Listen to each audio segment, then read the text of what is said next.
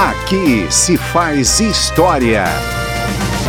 Em 25 de abril de 1984, foi rejeitada a emenda constitucional Dante de Oliveira, que tentava restabelecer a eleição direta no Brasil.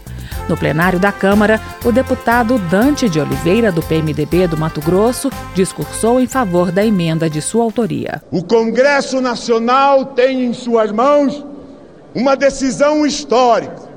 Está em nossas mãos, senhor presidente e senhores congressistas, a soberania nacional, hoje violentada, conspurcada, pisoteada, negociada, humilhada.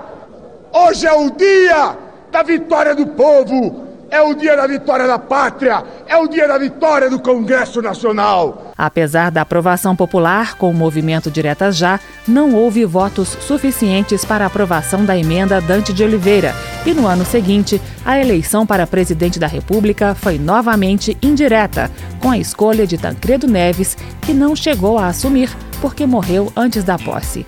Coube ao vice José Sarney liderar o processo de redemocratização do país. Aqui se faz história.